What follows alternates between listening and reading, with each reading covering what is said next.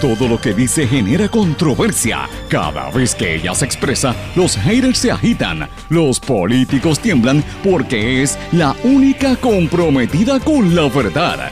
Periodista, bloguera, relacionista licenciada, analista de la noticia, escritora y le dicen la provocadora en las redes sociales. Y ahora comienza en blanco y negro con Sandra Rodríguez Coto.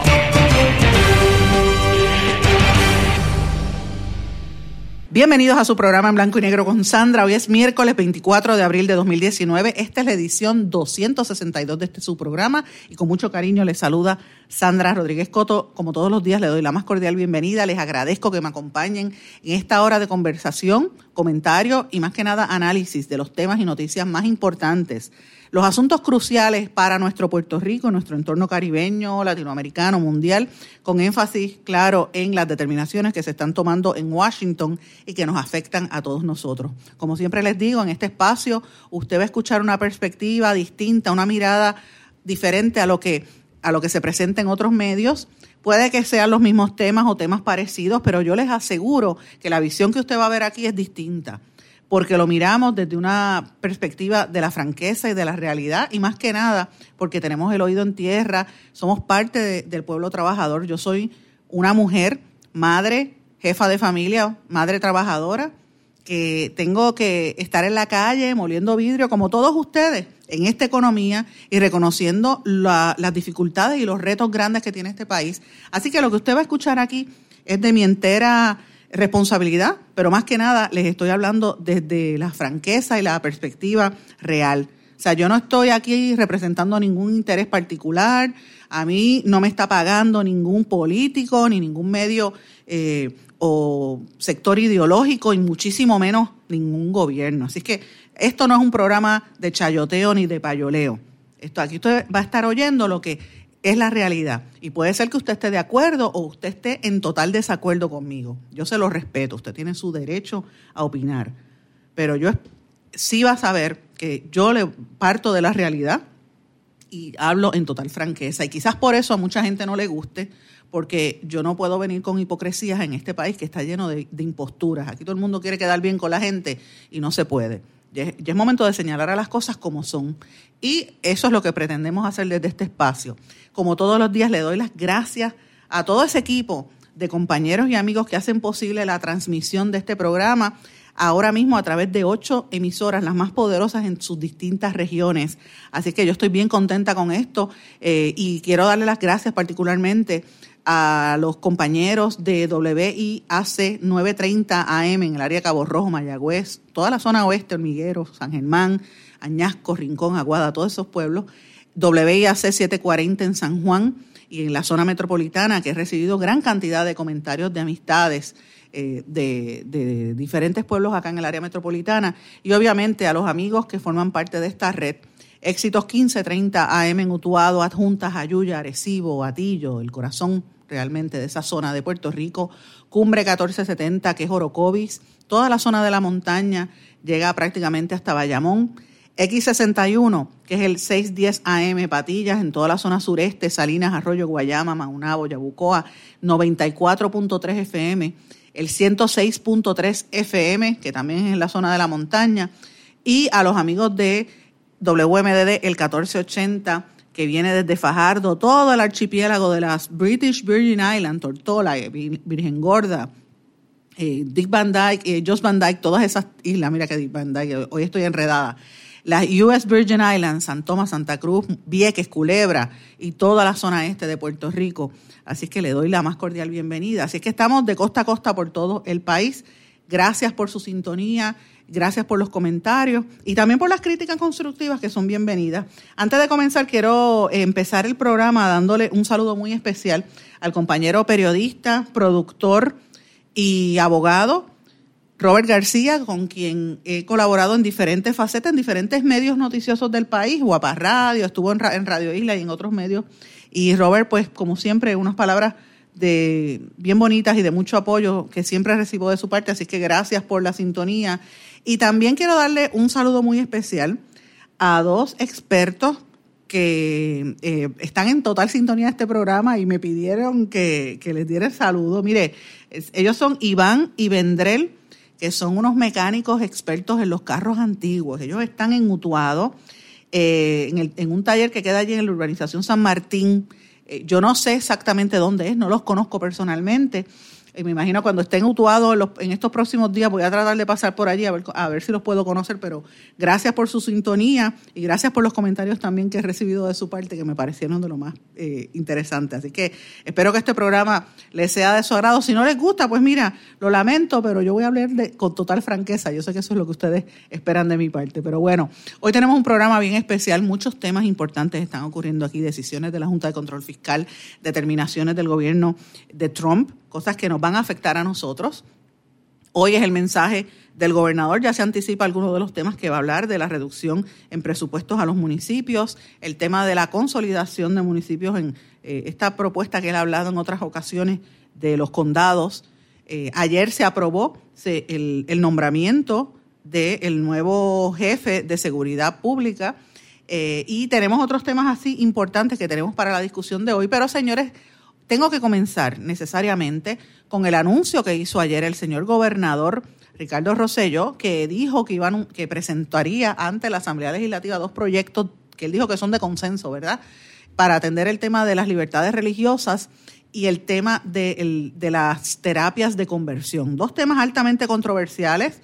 Eh, él estaba rodeado de algunos portavoces del sector eh, religioso más tradicional eh, y también habían dos dos personas vinculadas a la comunidad LGBT, una que trabaja en Fortaleza, ambas las conozco, a todos los conozco obviamente, pero eh, han surgido personas diciendo que no representan a la comunidad LGBT, así que hay controversia en torno a eso. Yo lo que le puedo decir en cuanto a este proyecto, y es anunciado por el gobernador, es que qué casualidad que cada vez que hay un problema y que el gobernador enfrenta eh, dificultad, eh, vuelve a tratar de amarrarse con el sector religioso que sabe que es el que le da los votos al gobernador Rosselló.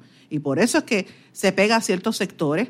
Y yo pienso que los evangélicos, más que nada en este país, y los cristianos, tienen que saber que, eh, ¿sabes? No se debe estar utilizando su creencia religiosa para adelantar agendas políticas, ¿sabes?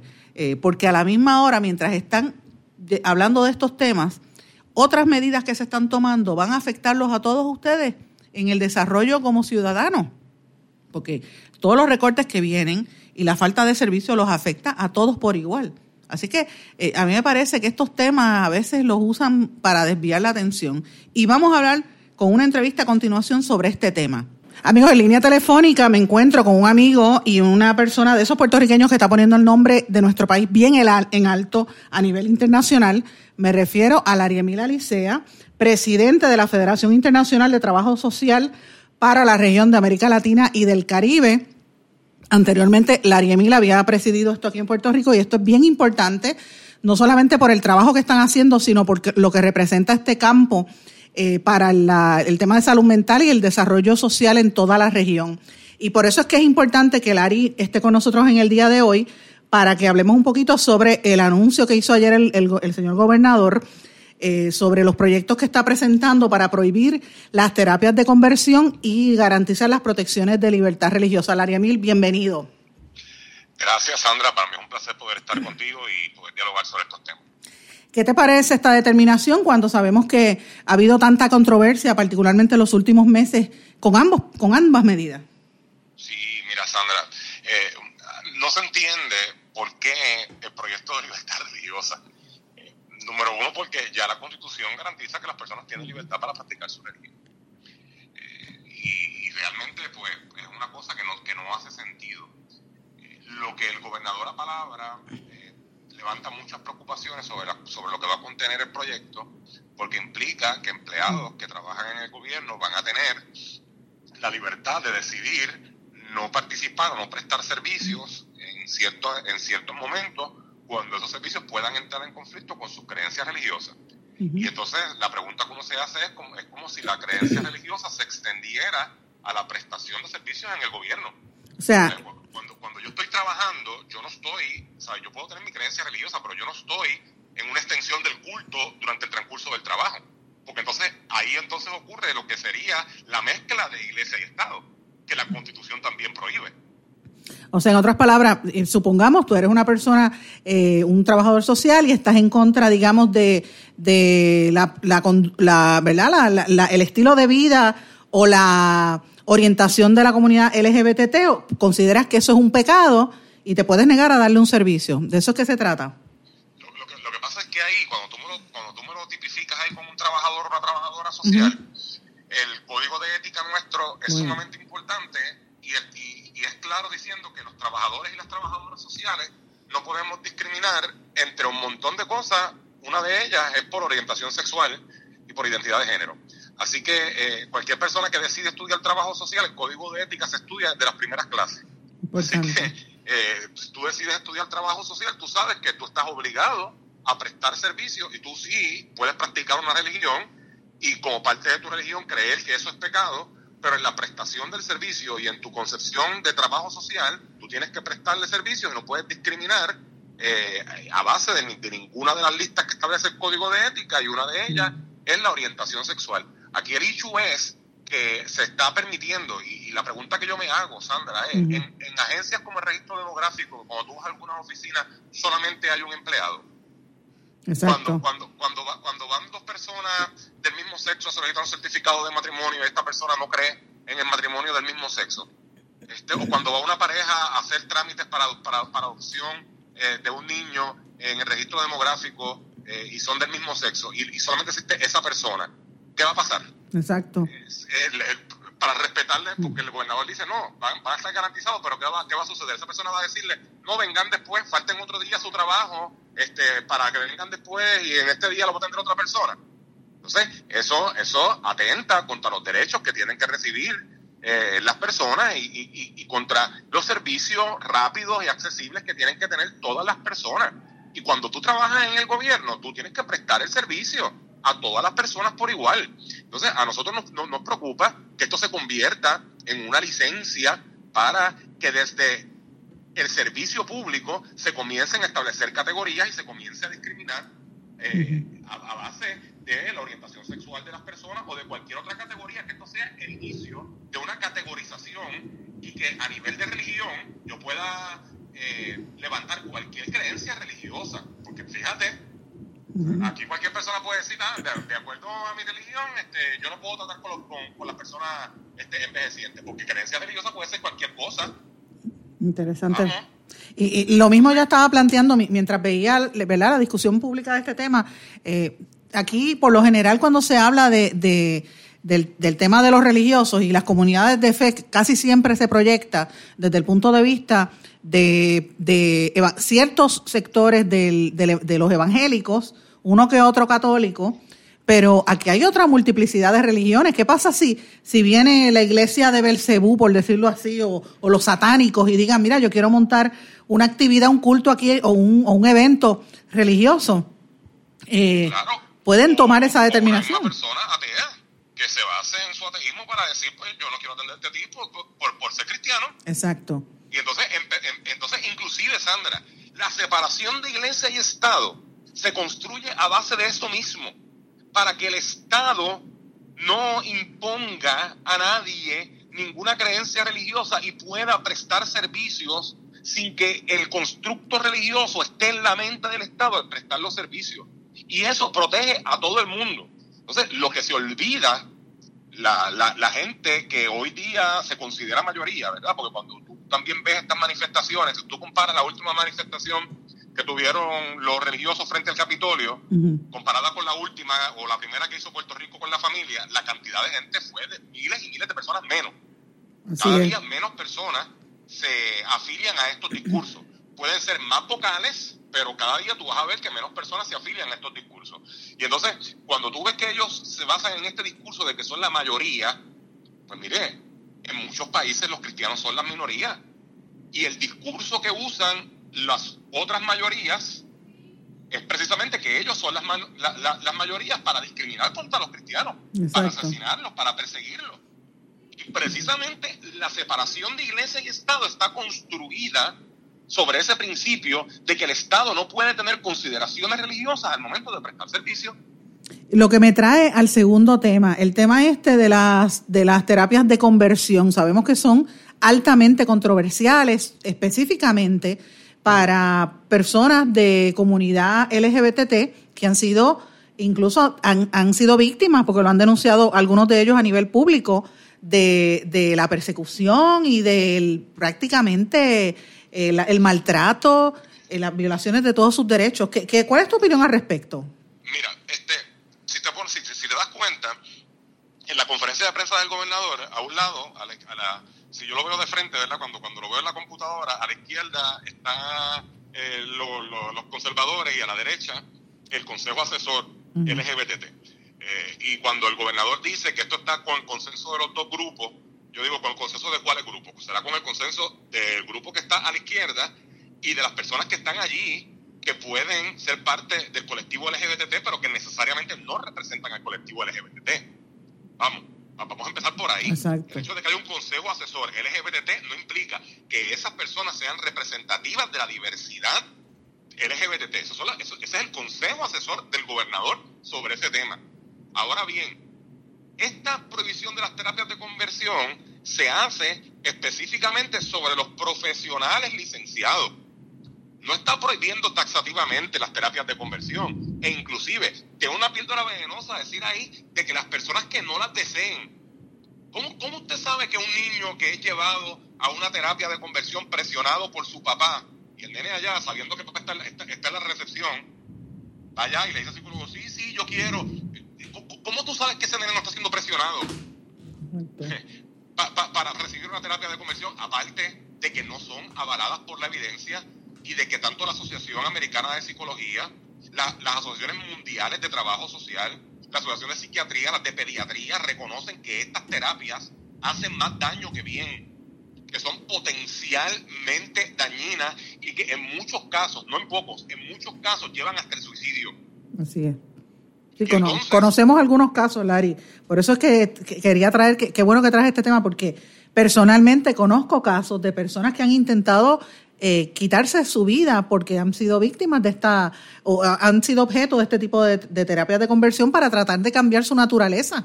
Claro, inclusive dejan la puerta abierta, Sandra, con este proyecto de libertad religiosa, a que profesionales que también son religiosos, con, pretexto de que están en las iglesias, y que dan consejería en las iglesias, no como este, psicólogos o como trabajadores de sino como consejeros dentro de las iglesias, utilicen las iglesias como refugio para dar este tipo de terapias reparativas. Y sí. muchos de los compañeros y compañeras del colectivo LGBT que narran que fueron víctimas de terapias reparativas, en muchas ocasiones fueron en contextos religiosos donde fueron víctimas de este tipo de terapia. Entonces, aquí es que entra ese choque de que se tiene que prohibir taxativamente las terapias reparativas e inclusive como experto en maltrato. Yo he, yo he hablado con, con, varias personas que están en la legislatura y le he dicho, esto hay que ponerlo en la ley de maltrato. Decir que a, administrar terapias reparativas constituye maltrato. Uh -huh, okay. al, al, al profesional o la institución que la administre, maltrato institucional, y al padre que la lleve, maltrato por negligencia o maltrato emocional. Porque, porque las cosas no. Entonces, lo que el gobernador está tratando de hacer, Sandra, y yo sé que el gobernador es una persona de pensamiento liberal en cuestión de estos asuntos sociales. Lo que pasa es que está en un partido que en su mayoría es un partido conservador en asuntos sociales y un partido que tiene una, una, unas alianzas con el sector fundamentalista religioso del país. Y el gobernador está tratando de jugar para quedar bien con Dios y con el diablo. ¿Verdad? Este, de, de, de, tratar de buscar un término medio y de aparecer neutral. Y la neutralidad es el refugio de la gente cobarde. ¿sabes? Y, ya, y, y, este país necesita que cuando se, cuando se vayan a tomar medidas que tienen que ver con los derechos de las personas, y aquí estoy hablando de los derechos generales, mira, cuando se trata de los derechos de la, de la población infanto-juvenil, los derechos de las personas con algún tipo de diversidad funcional, los, los, los, derechos de las personas que tienen este, algún tipo de limitación este, física este, o algún tipo de limitación o algún tipo de barrera que le, impide en el desarrollo, los defectos de, los, de los, adultos mayores, los defectos, los, derechos que tienen eh, la, las mujeres que son víctimas de violencia. No, no, no hay términos medios con esto, Sandra. Uh -huh. Esto es, son nuestros derechos y, y nosotros no, no queremos nada que sea lo que realmente necesitamos. Yo, yo a veces pienso que es el tema de la, ¿verdad? Para quedar bien, como tú mencionas, en, en ciertos grupos y también a veces incluso para desviar la atención de temas más importantes. Ahora mismo eh, eh, va a estar llevándose a cabo el mensaje del gobernador, posiblemente va a estar hablando de, y se anticipa de la, la creación de estos condados y la eliminación de presupuestos a municipios, que son medidas de austeridad bien severas. Entonces tiran este tema para congraciarse con sectores conservadores y desviar la atención en, en, la discusión pública. Y yo creo que esto es bien serio, porque... estamos en el 2019, estamos, exacto. Sandra, casi a mitad de año. Ya, ya, ya empieza el juego electoral y el gobernador sabe que su base religiosa, que, que, que, que es una base que apoya contundentemente al Partido Nuevo Progresista, está herida porque tú, tú escuchaste, nosotros escuchamos al pastor este Pereira, escuchamos a César Vázquez, escuchamos al padre Carlos, él, los escuchamos amenazar al gobernador. Y entonces el gobernador, en vez de mantener una postura valiente, porque, porque, óigame, hasta los que hemos sido críticos del gobernador le felicitamos y le reconocimos las posturas valientes que asumió con relación al aborto y a las terapias de conversión y en vez de mantenerse en esa postura, lo que hizo fue entonces llegar a, a una negociación donde realmente no está protegiendo absolutamente nada. Y ahora, y uno como ciudadano, ¿qué, ¿cuál es la opción? ¿Qué recomendación ustedes podrían, desde tu parte, tu, experiencia, podrían darle a la persona que se sienta ofendida o que se sienta eh, afectada por esta determinación del gobernador? Es, es, es sumamente difícil, Sandra, porque aquí estamos hablando de las intersecciones de la opresión, este, y, sabemos todo, ¿verdad? Desde la literatura profesional, y yo, yo te he leído a ti cuando tú hablas, y aquí es que cuando uno entra más que en opinar, en analizar, ¿verdad? Y tú, has hablado de la, de, la, de, la, de la diferencia entre opinar y analizar. Así es. y esto es análisis, lo que yo voy a hacer ahora. La, la, la opresión es una mezcla de prejuicio más poder. Y entonces, los que usualmente somos víctimas estamos en el lado de los oprimidos, de, la, de las, entonces el oprimido internaliza esa opresión. Y le es muy difícil enfrentar al que tiene el poder para oprimir. Entonces, eh, eh, es un proceso difícil, por eso es que los que, los que ya estamos luchando por estos derechos hace, hace, hace bastante tiempo, eh, vamos directamente a, tratar de que la política, pública, la, política pública cambie, porque esa apertura en el derecho provoca que esa opresión internalizada se vaya rompiendo y que las personas entonces vayan asumiendo control sobre sus vidas y vayan pudiendo, y vayan pudiendo salir de esa opresión internalizada que tienen. Y entonces, ¿qué sucede? Es muy difícil decir a una persona, mira, enfrenta, sal, denuncia, ¿Por qué? Porque, porque, porque esa salida lo va a estigmatizar. Esa salida probablemente le va a provocar que su familia no lo acepte. Le va a provocar que, que, lo despidan de su trabajo. le, va a provocar que personas que, están cercanas a él lo rechacen. Entonces es difícil y por eso y por eso los cambios en los marcos legales son tan importantes y tan necesarios y por eso es desafortunado que se trate de, de jugar en este momento eh, para decir, no, aquí llegamos a un acuerdo entre los dos, entre los dos sectores y a mí me apena mucho eh, ver compañeros y compañeras, activistas de, de, el colectivo lésbico, gay, bisexual, transexual y transgénero, que se hayan prestado para llegar a estos términos medios eh, que realmente no protegen absolutamente nada.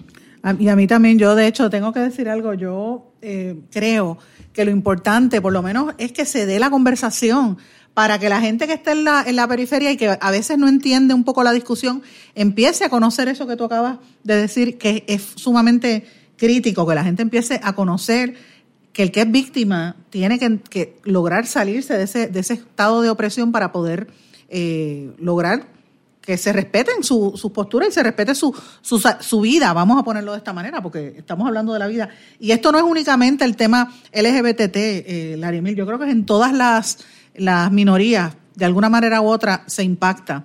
Así que yo, yo creo que lo importante es la educación más que nada, por encima de todo. La conversación y que se den este tipo de, de dinámicas para que la gente pues llegue a sus propias conclusiones informado, no por lo que le dice el titular del periódico. Así que te agradezco grandemente que hayas tomado este tiempo para explicar y, y, nada, sabes que las puertas de este programa siempre van a estar abiertas para ti y para tu organización. Muchas gracias, Sandra. Estoy siempre a tu orden. Que pases muy buenas tardes. Ese era Larry Emil Alicea, presidente de la Federación Internacional de Trabajo Social, a cargo de la región de América Latina y el Caribe. Señores, vamos a una pausa y regresamos enseguida. No se retiren, el análisis y la controversia continúa en breve, en blanco y negro, con Sandra Rodríguez Coto.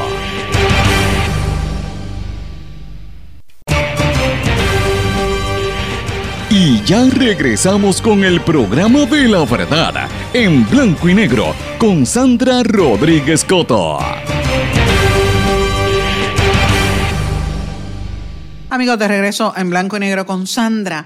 El presidente Trump considera una dispensa en las normas de cabotaje que aplicaría al transporte de gas natural a la isla. Esta fue una noticia que rompió en horas de la noche de ayer eh, según el servicio de noticias Bloomberg. Y este tema, pues supuestamente fue discutido en una reunión que hubo en la oficina oval en la Casa Blanca y no sería exclusivo para Puerto Rico, sino también a otros estados de la nación americana. Obviamente, según la información que yo he buscado hasta este momento con, con fuentes en la capital federal, esto se debe en gran parte a que eh, ahora mismo hay una necesidad de de, barcos, ¿verdad?, para transportar los bienes dentro de los Estados Unidos. De hecho, ahora mismo en el estado de Luisiana, según me informan, hay una serie de construcciones y por eso que se está dando este waiver para que se permita el uso de barcos o embarcaciones que no sean de bandera americana. O sea que es una, es como darle la vuelta a las leyes de cabotaje, que ustedes saben que siempre han estado vinculadas a los altos costos de los productos y de la vida aquí en Puerto Rico. Eh, Donald Trump, como menciona Bloomberg, está inclinado a aprobar esta dispensa en esas leyes de cabotaje, lo que autorizaría principalmente el transporte de gas natural en barcos no estadounidenses a Puerto Rico y toda esa región noreste de los Estados Unidos. Y me parece interesante porque sería una dispensa de alrededor de 10 años para poder transportar el gas natural. Y esto es parte de un análisis que está haciendo la Casa Blanca, un análisis más completo de la situación económica de Puerto Rico. Señores, y esto es serio. Eh, aquí, por eso es que yo insisto en la pelea chiquita, en las amenazas a puño que le dio el gobernador al, al bully de Casa Blanca y ese tipo de cosas. Eh, nos va a perjudicar a nosotros porque estamos en un momento donde el gobierno de los Estados Unidos está tomando las determinaciones. Así que me parece interesante que se dé a conocer esta información. Parte de la, de, la información, pues como le dije, lo ha publicado algunos medios en, horas de la noche y durante el día de hoy. Eh, y esto viene también como parte de una negociación que ha estado haciendo el Comité de Transportación e Infraestructura de la Cámara de Representantes Federal, eh, que le está pidiendo al gobierno de Trump que eh, no se dé una exención parcial a las normas de cabotaje con respecto al gas natural. Así que están, hay una pelea en cuanto a eso, pero por lo menos de Casa Blanca se sabe que va a haber ese waiver. Y esto se da, señores, en un momento interesantísimo, un contexto eh, importante, porque estamos en, a mi juicio, en un momento clave en el proceso de la negociación de la deuda de Puerto Rico. Y por eso es que usted ve que las determinaciones están bajando rápido, como lo que dijimos en el día de ayer y antes de ayer de la Junta de Control Fiscal, y de la, de la jueza Taylor Swain. Pues miren, ayer la Junta de Control Fiscal en un documento que tiene cerca de 175 páginas, yo tengo eh, la, la, petición aquí en, mi poder, estuve leyéndola, tengo que serles honesta, no pude leerla completa porque era larguísima, así que pude leer este algunos extractos y, conversé con algunos abogados sobre este tema, abogados vinculados a, vinculados a esta negociación por parte de, de la Junta, del gobierno y otros expertos en el asunto. Y obviamente es bien importante lo que se está dilucidando. La Junta de Control Fiscal, eh, por una parte, le radicó, ante el Supremo una petición para que revise una determinación del Tribunal de Apelaciones, que fue la que se publicó en febrero pasado, que declaraba inconstitucionales los nombramientos de los miembros de la Junta. Y ellos están pidiendo que se extienda la moratoria eh, para que el Supremo disponga de cómo se van a hacer el proceso de las operaciones dentro de la Junta y si se van a interrumpir o no, porque eso va a tener unas implicaciones inmediatas y, eh, y unas repercusiones que ellos dicen que van a ser devastadoras sobre la negociación que se está dando de la deuda. Y esto es importante porque la decisión original del primer circuito es la primera vez en la historia de los Estados Unidos que eh, oficiales de un territorio, como serían en este caso los empleados de la Junta, los miembros de la Junta de Control Fiscal, deben ser designados según las cláusulas de la Constitución Federal que le da unas, eh, tiene unas implicaciones serias en Puerto Rico. Ellos argumentan que ellos son empleados o, representantes del gobierno de Puerto Rico, por lo tanto, no tienen que seguir la cláusula de nombramiento del gobierno federal. Eh, ellos lo que en otras palabras dicen es que déjame mi puestecito lo que termino las negociaciones. Eh, y esto se da, señores, a un día de que los miembros de esta Junta eh, trascendiera ¿verdad? La, determinación ante la jueza Taylor Swain de que no quieren revelar quiénes son los responsables de la deuda de Puerto Rico. Yo ato una situación a la otra porque son cosas que nos afectan a nosotros. fíjese una cosa, uno habla de temas de, deuda y de la Junta y la gente dice, ay Dios mío, esto es complicado, como que no le presta atención. Pero usted tiene que entender que eso lo afecta a usted directamente, porque si usted está trabajando en el gobierno o usted es retirado, Usted sabe que usted le, dedicó un montón de años de su vida a trabajar en el gobierno y posiblemente se quede sin pensión o se la reduzcan por las decisiones que está tomando la Junta de Control Fiscal. Si usted no trabaja en el gobierno y es empleado, por cuenta propia, sabe que la vida está cada día más cara por esto mismo, porque eh, siguen recortando, eh, esto nos afecta a todos nosotros, nos recortan servicios porque no hay dinero en el gobierno. El gobierno lo han quebrado en Puerto Rico. Nuestra administración somos responsables en gran medida porque permitimos eso. El problema es que no ha querido haber una, ni el gobierno ni la Junta han querido dar una, una transparencia en este proceso. De hecho, la Junta se ha hecho cómplice al negarse a revelar quiénes son los responsables de esta deuda. Eh, y al proteger a los bancos y a las instituciones que fueron parte de este proceso. Así que esto es algo sumamente serio.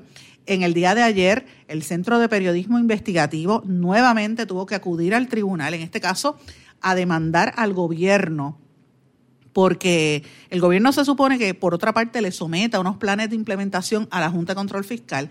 Señora, pero mira esto, entregan unos planes que usted que está escuchándome, usted es un ciudadano como lo soy yo, usted tiene derecho a ver documentos públicos. Pues mira lo que hace el gobierno, el gobierno se lo somete a la Junta de Control Fiscal lleno de tachones y, rayas para que uno, uno, ellos dicen cumplí con la información, pero cuando usted va a ver el documento no lo puede leer.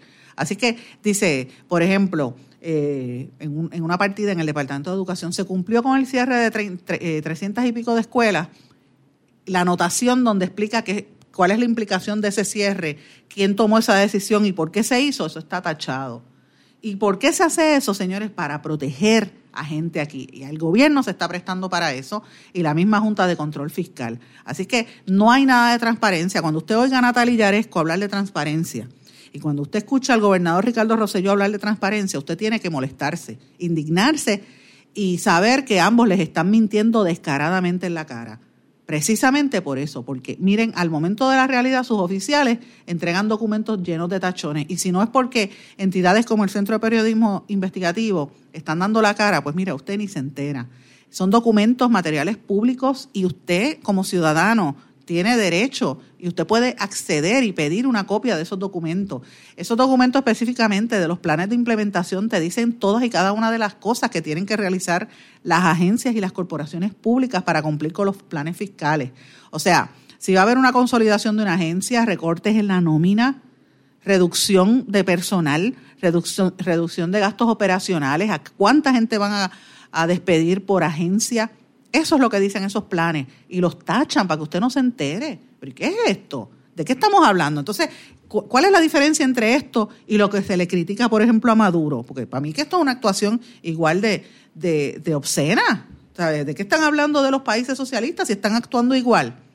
Entonces cubren la información que tienen otras medidas del gobierno para aumentar recaudos. Por ejemplo, si vienen recortes a las pensiones, si le van a quitar servicios al bienestar social, al, dinero que se le da a los viejitos, a los niños, a los enfermos, si vienen aumentos en, energía eléctrica, si van a recortar fondos a, salud, pues mira, usted no, usted no se va a enterar porque están todos tachados y parece mentira que estén haciendo esto.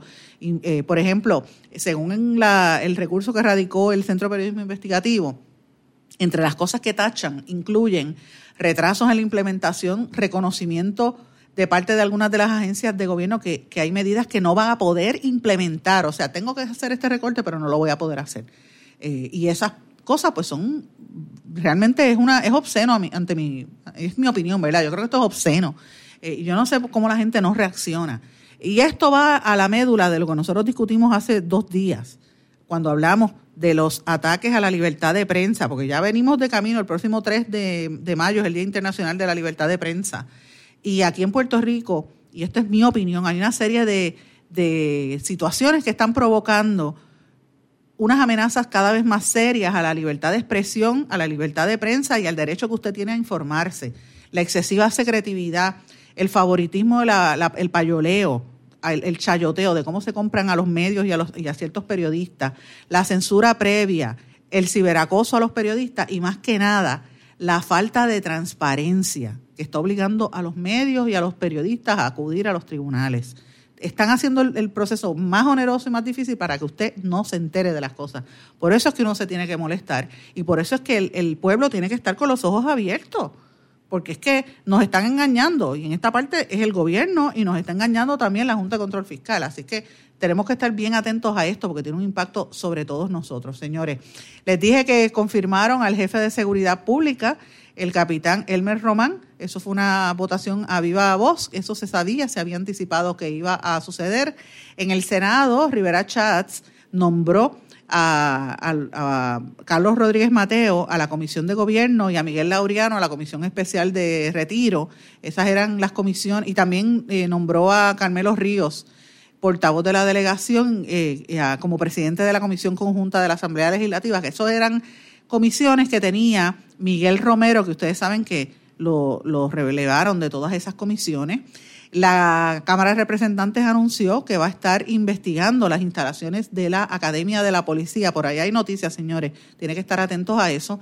Y en el día de ayer, un grupo de legisladores, incluyendo al representante independentista Denis Márquez, pudieron acceder a la escuela que antes era Julia de Burgos, nuestra insigne poeta, y ahora se llama Fountain Christian Bilingual School, que pertenece a, Font, donde el gobernador fue allí a, ungirse el otro día en la Semana Santa, eh, pues eh, por fin pudieron acceder a ver cómo está el proceso de restauración del mural del artista puertorriqueño Antonio Torres, José Antonio Torres Martino, que en esa escuela le pasaron pintura blanca por encima, una barbaridad.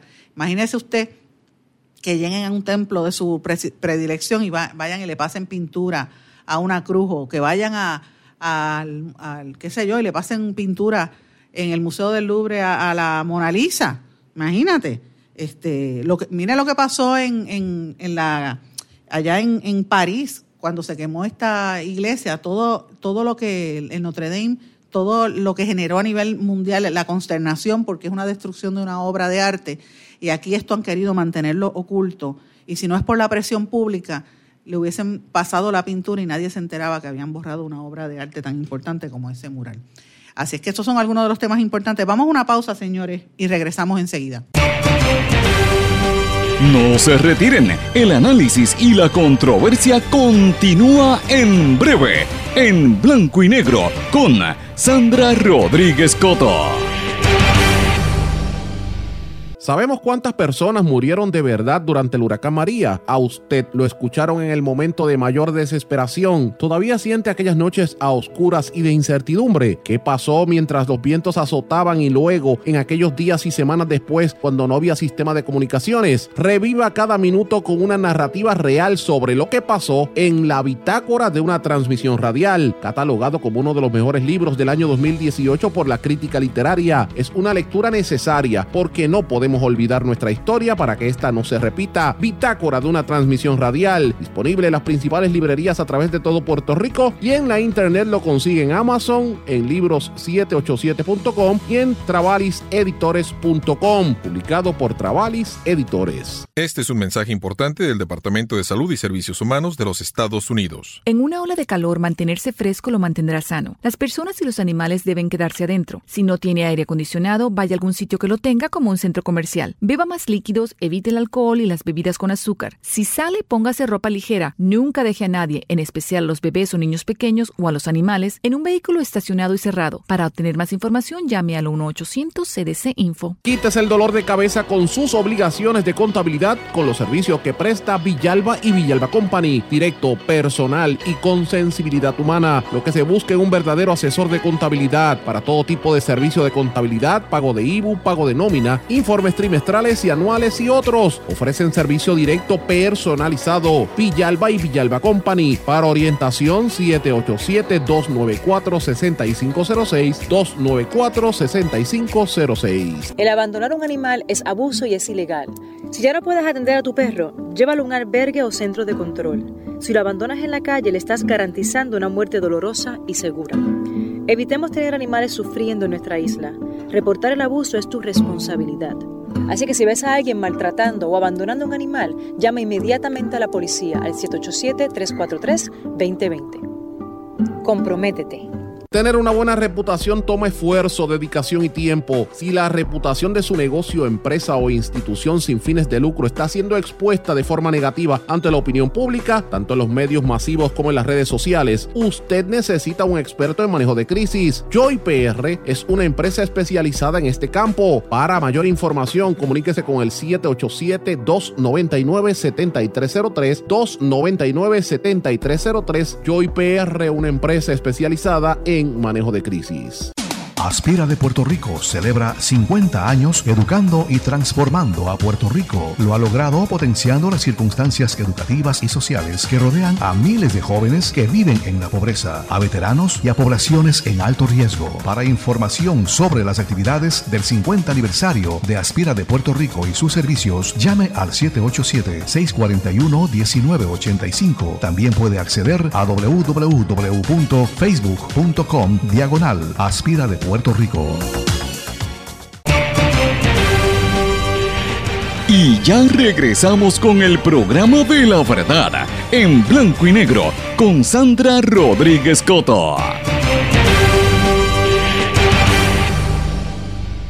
Amigos, en esta parte final de En Blanco y Negro con Sandra vamos a hablar de algunas noticias de eh, internacionales y de los Estados Unidos. Comienzo precisamente con los Estados Unidos, con el anuncio que formalmente ya se, ya se anticipó, lo va a dar mañana Joe Biden, el, el ex vicepresidente, donde va a confirmar, está confirmando que va a presentar su candidatura a las primarias presidenciales por el Partido Demócrata. Él es el número 20 de aspirantes que están ahora mismo buscando esa posición. Biden había entrado en unas aguas profundas recientemente cuando salieron mujeres a quejarse de que se sentían incómodas porque en el pasado él les hizo acercamientos o, las tocó de una manera que ellas entendían que era inapropiado. Y él hizo una declaración bastante interesante al, al publicar en un vídeo eh, en las redes sociales que él reconocía que ahora mismo hay un nuevo estilo de, de ver estos temas y que hay una nueva dinámica social y que él tiene que aprenderlo con esta nueva generación, porque su generación tendían a ser hombres a veces bastante cariñosos y él no lo veía como un, como un acercamiento sexual eh, y él pidió excusas públicamente. A mí me parece que él manejó eso de una manera muy adecuada y creo que le, se la mató en, el, en, el, en, la mano, como dicen, a muchas eh, mujeres de estos grupos de, de Me Too, ¿verdad? Eh, y hay gente que se molesta cuando yo digo esto a mí me parece que una mujer, si se siente incómoda, pues mire, dígale no al hombre en el momento, pero no espere 10 años después a decirlo. Eh, eso por un lado, yo sé que hay mujeres que esperan que pasen los años y tienen más fortaleza, se atreven a decir, sobre todo cuando son víctimas de agresiones, pero en este caso que, que ellas alegaron que la tocó o se sentían incómodas, pues mira, eh, es cierto que se está dando una nueva dinámica, ahora las mujeres se sienten con una mayor... Eh, seguridad de decirlo públicamente y los políticos y en todo el mundo en general tienen que actuar de otra manera y creo que ese mensaje de Biden fue, fue contundente en cuanto a eso. Ahora, yo no sé si eso va a ayudarlo a él en, su, en sus aspiraciones para ser el candidato a la presidencia, porque precisamente estamos en otra dinámica. Yo creo que las nuevas generaciones pues no les gusta ese tipo de comportamiento, no le, no le interesa tanto su trayectoria, que a mi juicio él tiene una trayectoria eh, personal y profesional impresionante. Para mí es uno de los, de los mejores que tienen en términos de, de, trayectoria profesional de los 20 aspirantes del Partido Demócrata.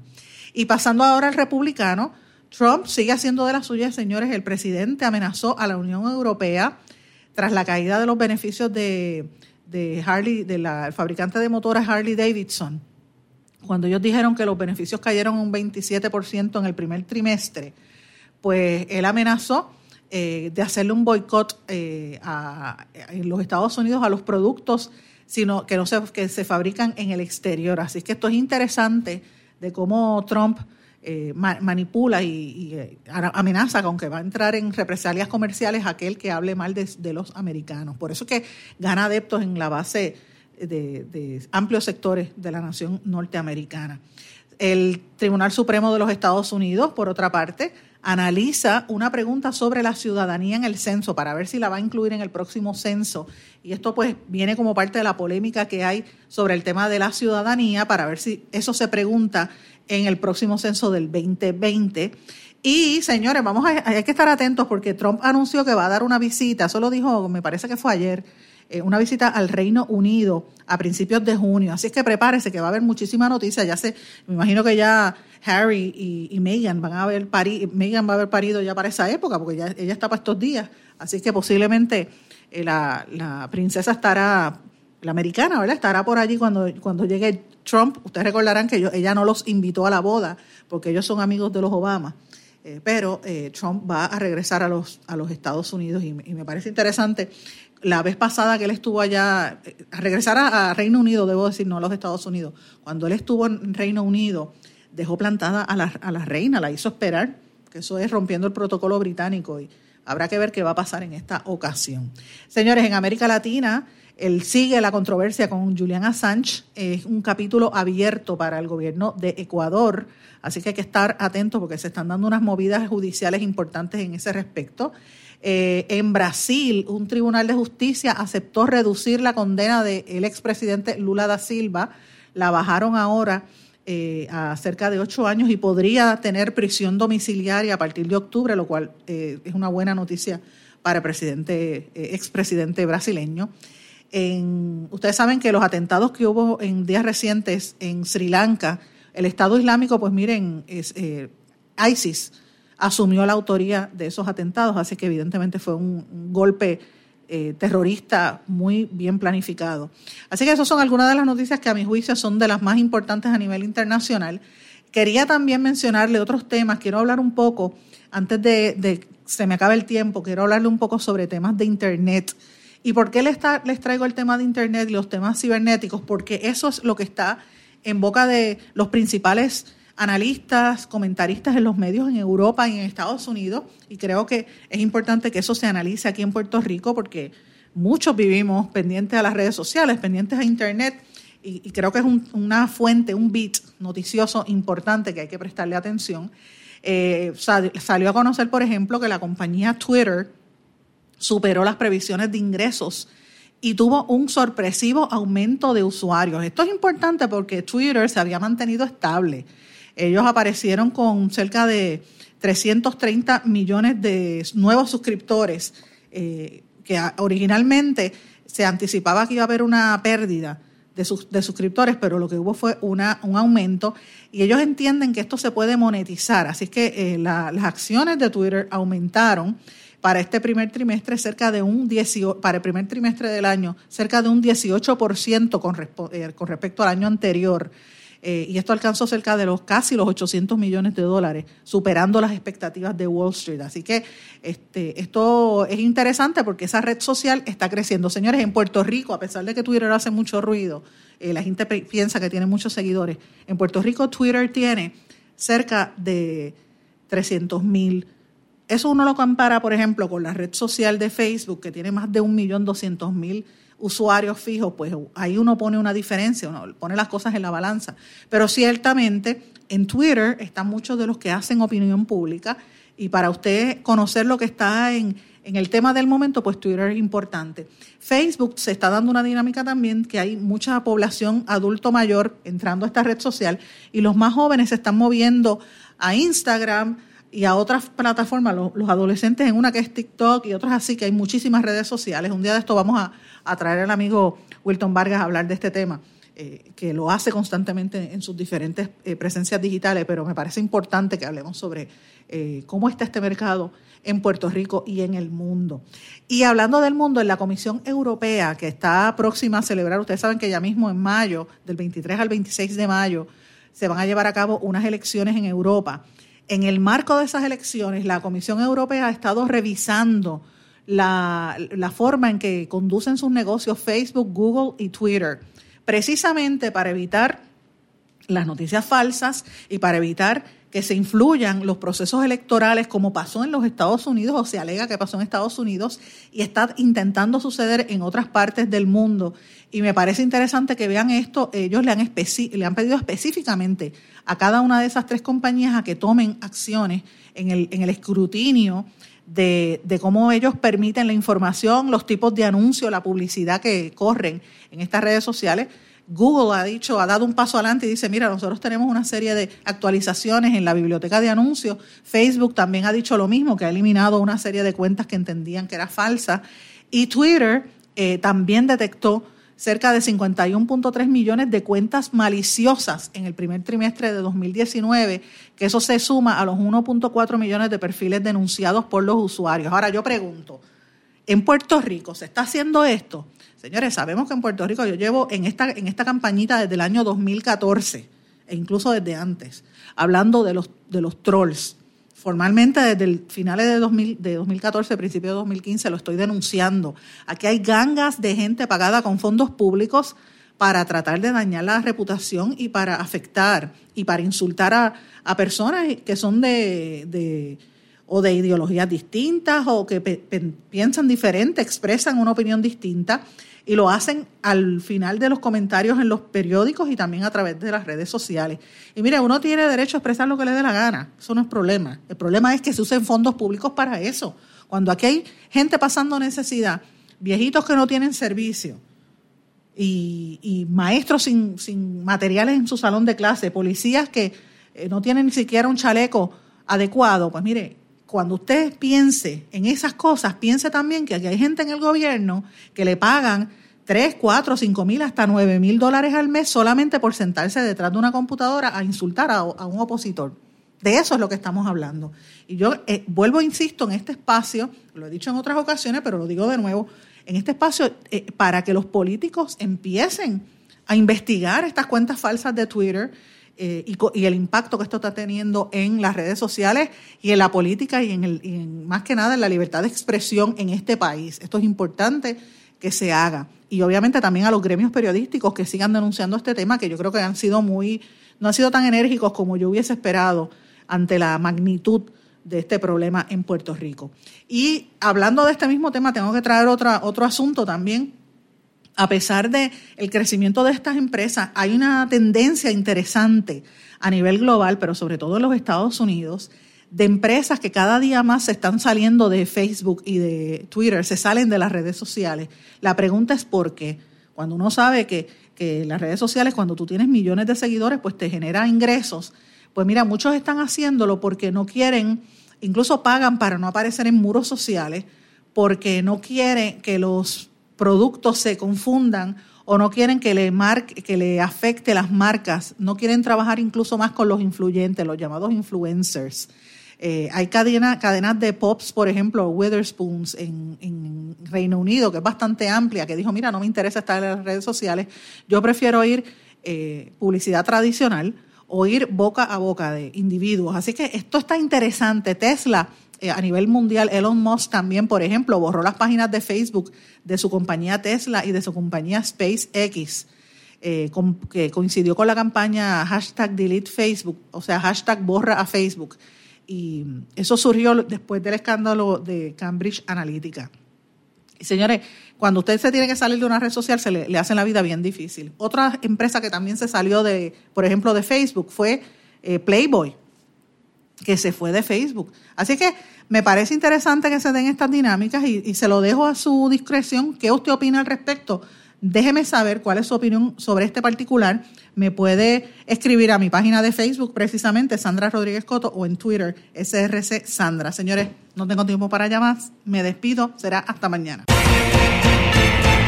¿Se quedó con ganas de más? Busque a Sandra Rodríguez Coto en las redes sociales o acceda a en blanco y negro.blogspot.com porque a la hora de decir la verdad solo hay una persona en la cual se puede confiar. Sandra Rodríguez Coto en blanco y negro.